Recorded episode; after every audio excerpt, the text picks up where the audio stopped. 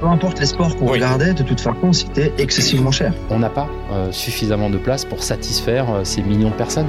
Il y avait un objectif de rentabilité, de revenus qui était, qui était à atteindre. Pour un certain nombre de personnes, les prix étaient acceptables. Pour d'autres, on peut l'entendre, et c'est vrai, ils peuvent paraître exorbitants. Bonjour, je suis Yves Pulici. Des jeux populaires et accessibles. La plus grande compétition sportive internationale, les Jeux olympiques et paralympiques, ont comme objectif de réunir la France en 2024.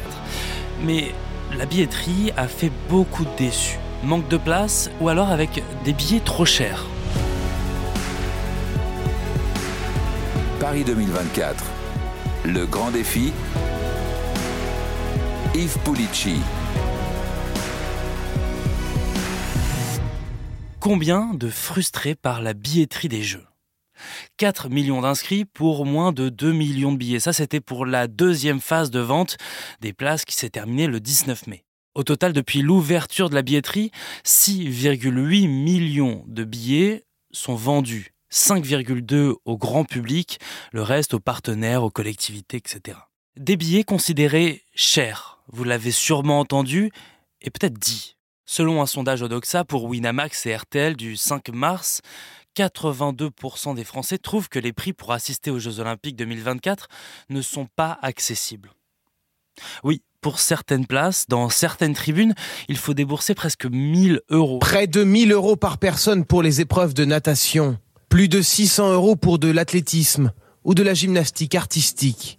Et même 190 euros pour de la lutte ou du tir à l'arc. Des prix exorbitants et ce n'est pas le pire. Un billet pour assister à la cérémonie d'ouverture sur les rives de la Seine coûte 2700 euros. Bien sûr, quand on est tiré au sort et qu'il ne reste que des places trop chères, eh bien ça déçoit. L'athlétisme, c'était minimum 690 euros, voire 980 euros. Euh, la natation, c'est 500 euros minimum. La gym, c'est 490 euros. Le judo, c'était complet. L'escrime, c'était complet. Peu importe les sports qu'on regardait, de toute façon, c'était excessivement cher. J'ai toujours eu euh, l'image euh, des Jeux Olympiques comme quoi ils étaient bah, ouverts à tous, accessibles. Et bah là, ça, ça m'a prouvé le contraire. Et du coup, j'ai dû me rabattre euh, sur d'autres sports que j'affectionne, comme euh, la voile ou euh, des éliminatoires du football qui sont un peu moins chers. Il n'y a pas que les spectateurs qui sont déçus, des sportifs aussi. Par exemple, la judokate Amandine Bouchard qui tweetait Jeux olympiques accessibles pour tous, vous aviez dit? En fait, il faut faire des crédits à la banque pour que les familles et les proches puissent avoir la chance de venir nous voir. Enfin, du moins, si d'ici là, il reste des billets. Déception aussi pour le coureur Johan Koval. C'est vrai que c'est malheureux, on a les jeux à la maison et d'avoir cette proximité et finalement cet éloignement financier qui va faire que pas grand monde ne pourra être présent sur l'événement, ou du moins même les proches des sportifs, les fans de sport ou autres. C'est triste. Euh, J'ai de la famille qui a essayé de se renseigner pour regarder euh, pour des places du 3000 mètres steeple ou, autre, 390, 400 euros les premiers prix sur leur zone de tirage au sort c'est assez conséquent euh, pour ça, pour une place. Si on parle de 2-3 personnes qui veulent faire un petit week-end là-bas, ça va être euh, ça va être compliqué. Ça va être très compliqué pour les fans de sport et pour les sportifs qui sont eux-mêmes sélectionnés aux Jeux Olympiques, vraiment, c'est dommage. Depuis, les athlètes français qui participeront aux Jeux ont appris qu'ils recevront 6 places par session pour leurs proches. il y a un dispositif sans précédent. Hein, euh. Tony Estanguet, le président de Paris 2024. Pour avoir été athlète sur plusieurs éditions des Jeux, euh, on n'a jamais eu, en tous les cas moi en tant qu'athlète, j'ai jamais eu la, possibilité d'avoir des places gratuites euh, pour les épreuves auxquelles je, participais. les acteurs français, le Comité national olympique et sportif français, l'Agence nationale du sport ont décidé d'offrir à chaque athlète français engagé sur les Jeux de Paris 2024 six places par session où il participe euh, c'est un dispositif euh, sans précédent. Peut-être que certains considèrent que c'est pas suffisant, euh, mais encore une fois, c'est sans précédent et je pense que c'est à saluer. Les athlètes français vont avoir un dispositif particulier pour que leurs proches euh, puissent venir assister euh, à leur compétition. Face aux critiques des déçus, Tony Estanguet répond avec des chiffres. Je pense qu'encore une fois, euh, le, la billetterie des jeux, c'est toujours un peu une difficulté parce qu'on sait que la demande est beaucoup plus importante que l'offre disponible. Moi, je pense que ce qui est important, c'est de s'appuyer quand même sur la réalité des chiffres. Euh, quand on dit que ces jeux sont accessibles au plus grand nombre, euh, nous, on considère que ça dépend des tarifs mis en place et des volumes de billets à des tarifs accessibles. Euh, encore une fois, 4 millions de billets à, 50 euros et moins, dans 1 million de billets dans tous les sports très accessibles. C'est pour nous une réponse de garantir cette accessibilité.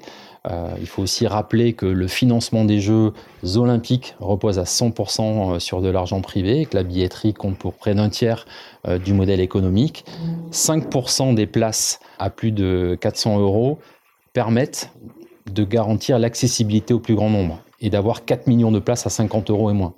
Et c'est cet équilibre-là qu'il faut trouver. Oui, il y a des places à des tarifs exceptionnels, mais attention, euh, encore une fois, seulement 10% des places à plus de 200 euros et 5% des places à, 400, à plus de 400 euros. Et ça permet d'avoir des millions de billets à des tarifs euh, très accessibles. Malgré ces chiffres, comment est-ce que vous expliquez que le ressenti, c'est que ces jeux ne sont pas populaires? Ben Encore une fois, on, explique ça par le fait qu'il y a plusieurs millions de personnes euh, qui rêvaient de pouvoir acheter des places et qu'on n'a pas euh, suffisamment de place pour satisfaire euh, ces millions de personnes.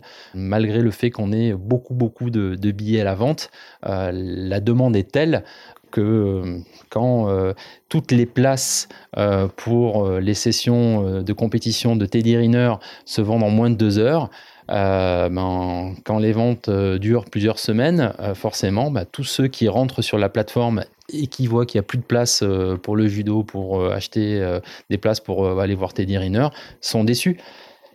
Mais nous, quelque part, on, est aussi victime de notre succès. je pense que c'est important de rappeler la réalité des chiffres de cette billetterie de Paris 2024 il y avait 50% des billets à la vente pour le grand public à 50 euros et moins.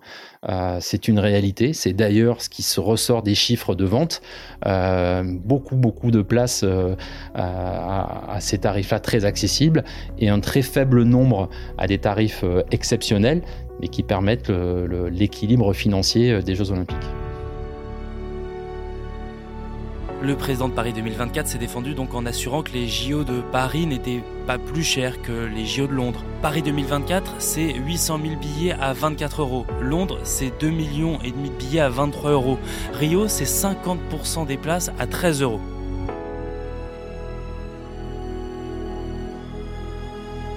Bonjour Virgile Caillet, vous êtes euh, le délégué général de l'Union Sport et Cycle qui réunit euh, les entreprises de la filière du sport, des loisirs du cycle et de la mobilité active. Est-ce que les Jeux de Paris sont les Jeux les plus chers? Je ne pense pas qu'on puisse faire ce, raccourci. Vous avez évoqué euh, donc près d'un million de billets à 24 euros. Il y a 4 millions de billets qui seront à moins de 50 euros. Et seulement 10% des billets sur les 10 millions de billets qui vont être distribués lors des Jeux Olympiques, seulement 10% au-delà de 200 euros. Donc euh, on, voit bien qu'il y a euh, un parti pris de la part des organisateurs, on y reviendra peut-être, sur le fait d'avoir quand même un, volume très important, presque la moitié des billets, à des tarifs tout à fait euh, accessibles. Et en revanche, bah, en contrepartie, il faut qu'il y ait des, des, billets chers.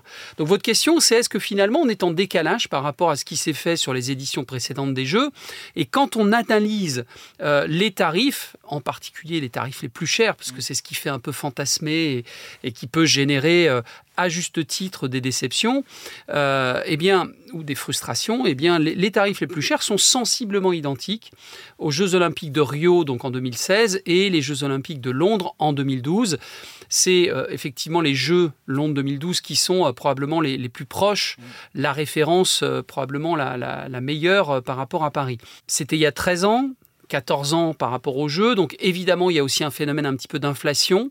Donc franchement, lorsqu'on regarde factuellement la grille de prix, les tarifs des billets, que ce soit sur Londres et sur Paris, on n'est vraiment pas très éloigné. Ce que l'on peut dire, c'est que la stratégie de billetterie n'est pas tout à fait la même. Sur Londres, il y avait une sorte de progressivité dans les, dans les tarifs, alors que sur Paris, euh, il y a vraiment des tarifs pas chers et euh, des, billets beaucoup plus, euh, beaucoup plus élevés. Hmm. Vous le disiez, il y a 4 millions de billets à 50 euros ou moins. Est-ce que c'est ça des jeux accessibles du coup? C'était la promesse faite par le comité d'organisation lors de la, la candidature. Euh, ça participait d'une promesse générale qui était de dire on va faire des jeux euh, inédits.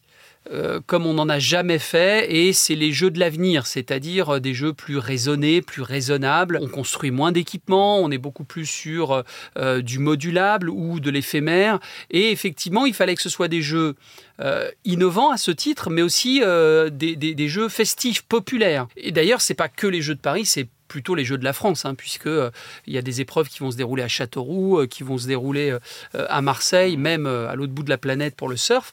Donc c'était toute cette promesse d'avoir des jeux festifs, populaires, pour en direction de tous les Français. Moins de 50 euros, 24 euros pour les moins chers.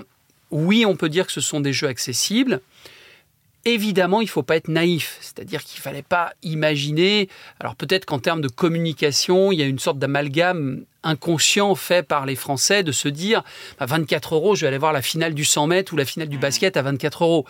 Et non, ça c'est pas possible. C'est pas possible parce que le modèle économique d'un événement planétaire tel que les Jeux ne le permet pas. Est-ce qu'il n'y a pas eu aussi une erreur de communication de la part de Paris 2024 qui nous a vendu des jeux populaires, accessibles? Alors ils le sont, ils le sont parce que euh, à, divers titres, ils le sont parce qu'il y a beaucoup de billets accessibles. Ils le sont parce que euh, par exemple, la cérémonie d'ouverture pourra être suivi de façon gratuite sur les quais hauts de la Seine. C'est tout à fait exceptionnel, ça n'est jamais arrivé. Il y aura 100 000 billets vendus, c'est un petit peu plus qu'à Londres, euh, mais on est à peu près dans les mêmes standards et les billets sont sensiblement au même prix. Euh, mais en revanche, il y aura euh, près de 500, 600 000 places disponibles. Donc ça, c'est inédit. Ils seront populaires également parce que sur certaines épreuves, il y aura le pendant populaire de l'épreuve. Par exemple, le marathon. Il y aura un marathon populaire.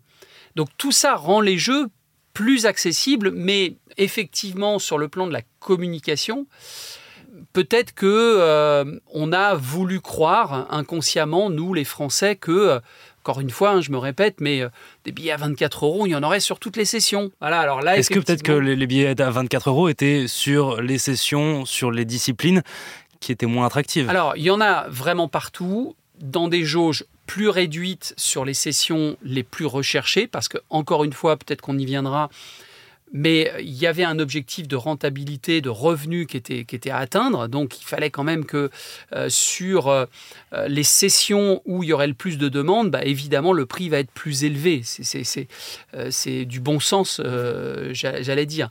Et après, il y a aussi un phénomène de jauge. Lorsque vous avez la finale du basket, qui potentiellement peut être une finale France-États-Unis, c'était la dernière finale, donc on mmh. pourrait imaginer qu'on n'en soit pas loin. Et c'est à, à, l'Accord Arena, 17 000 places. C'est très peu. Donc évidemment, il va falloir rentabiliser cet événement. Alors que les matchs de foot, vous allez avoir des stades de 30, 40, 50 000, 60 000 pour Marseille. Là, vous avez la place pour mettre beaucoup de billets à 24 euros.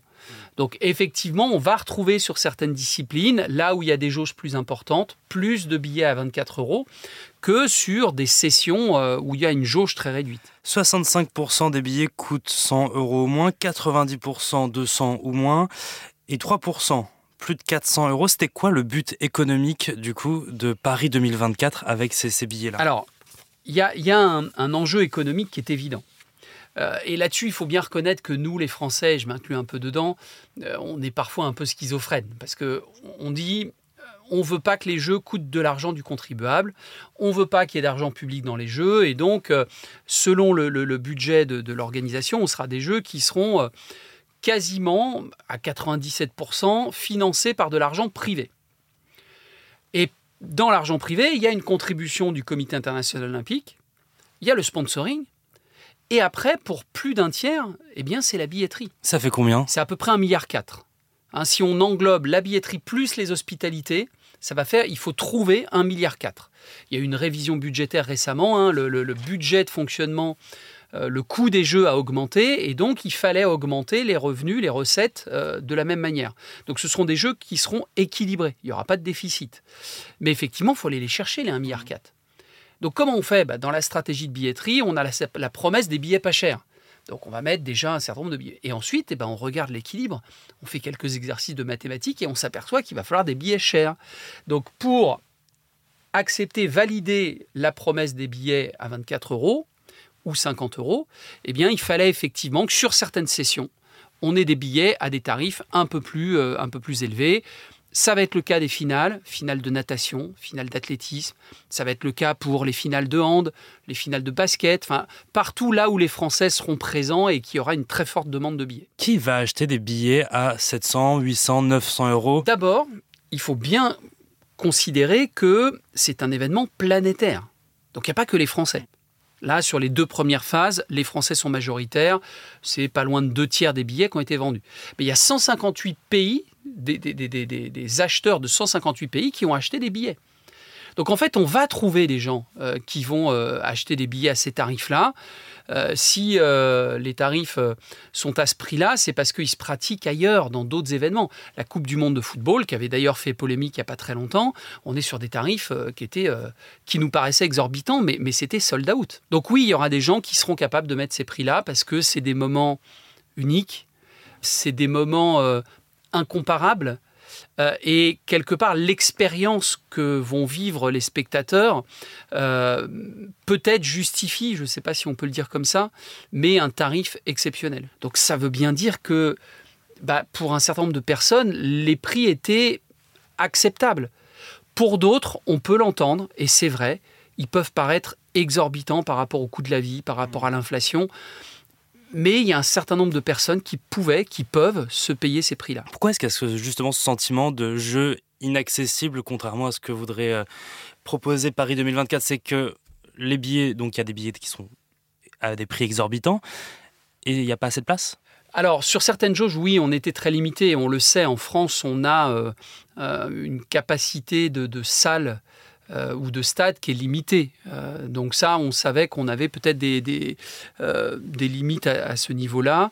Euh, mais on a décidé, le comité d'organisation avait décidé de rester sur quelque chose de raisonnable, de ne pas construire trop d'équipements. À Rio, par exemple, c'était 16 infrastructures. À Londres, c'était 10. Nous, là, sur Paris 2024, on va construire uniquement le centre olympique aquatique.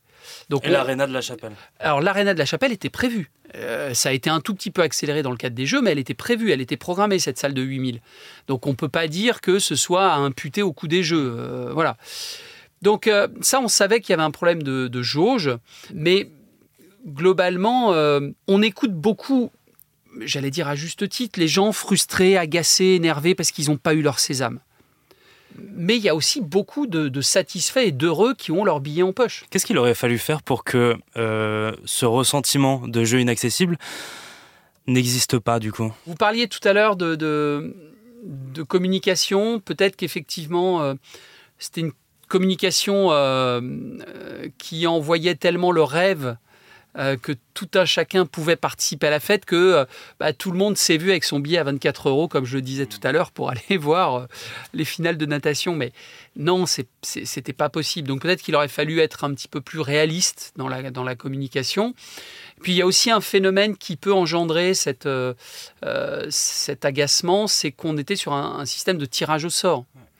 Euh, Donc ceux qui étaient tirés au sort en premier bah, ont pu faire leur choix, leur euh, petit marché. euh, Puis ceux qui étaient tirés au sort en dernier, bah, ils se sont retrouvés avec ce qui restait disponible, souvent les billets les plus chers. Hum, Justement, l'organisation Paris 2024 défendait le tirage au sort en disant mais c'est une façon de rendre accessibles les jeux. Est-ce que c'est une façon de rendre accessible vraiment le tirage au sort? Moi, moi je pense que c'est si, finalement certainement le système le moins injuste. Je ne sais pas si c'est le plus injuste, mais en tout cas c'est le moins injuste. Parce que il n'y a, pas de discrimination euh, de, euh, je sais pas, d'âge, euh, de lieu d'habitation, de capacité économique. En fait, tout le monde est sur un pied d'égalité quelque part. Alors effectivement, il faut avoir la chance euh, d'être euh, tiré en premier. Bon, Mais euh, sur la première phase de tirage au sort, par exemple, fallait euh, acheter plusieurs billets, donc fallait aussi avoir les moyens d'acheter.